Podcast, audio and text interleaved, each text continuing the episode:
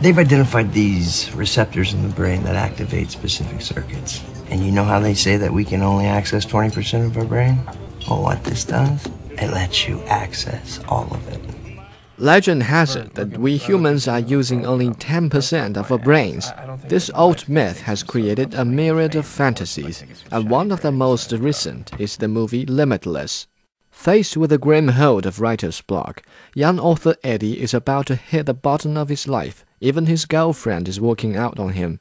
But his downward momentum is suddenly reversed by the acquisition of a bag of magic pills that help him tap the full potential of his brain. What was this drug? I couldn't stay messy on it. I hadn't had a cigarette in six hours, hadn't eaten. So, abstemious and tidy? What was this? A drug for people who wanted to be more anal retentive? I wasn't high, wasn't wired, just clear.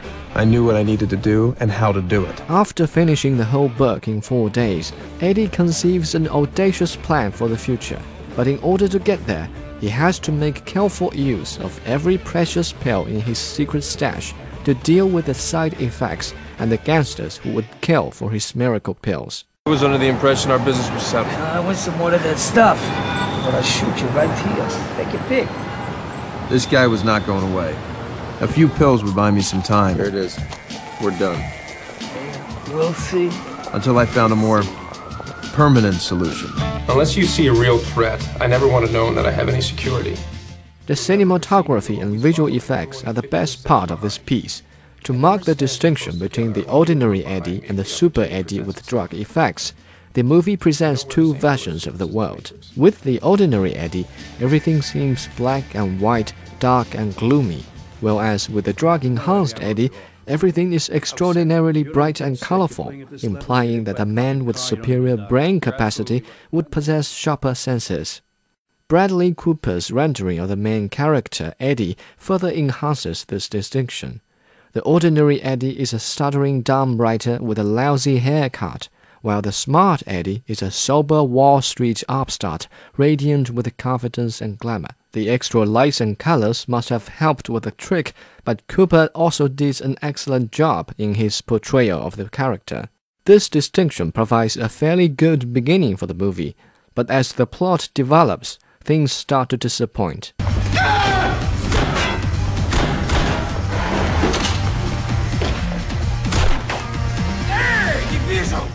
You would expect someone with a four digit IQ to find real smart solutions to his problems.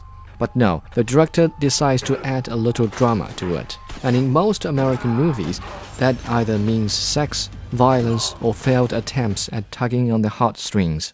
In this case, violence is the most pertinent and dramatic solution the smart guy could come up with. Why not? Smart guys all appreciate the merit of simplicity. The director must have been so engrossed in portraying and applauding the benefits of superior intelligence to realize that the story is too loosely organized.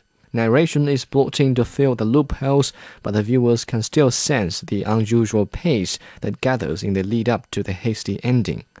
Of course, this could have been avoided if the director had access to Eddie's magic pills. You know, you should really be glad about this, because me working for you, you'd end up as my bitch.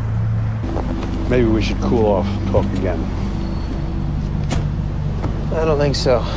Don't forget the vote. There is still one more thing that bothers me. By taking the magic pills, Eddie has practically cheated the game of life. But by the end of the movie, he has done away with the gangsters and the side effects and is running for president. Even a powerful man who has found out his secret was powerless to stop him. Yep, being super smart is just so invincible. It takes a dreamer to appreciate the ending, which unfortunately I am not. So, as a practical man with average intelligence, I could only give this movie a 6. By the way, research has shown that we do use 100% of our brain in our everyday life. So, limitless power with super intelligence is indeed a beautiful dream.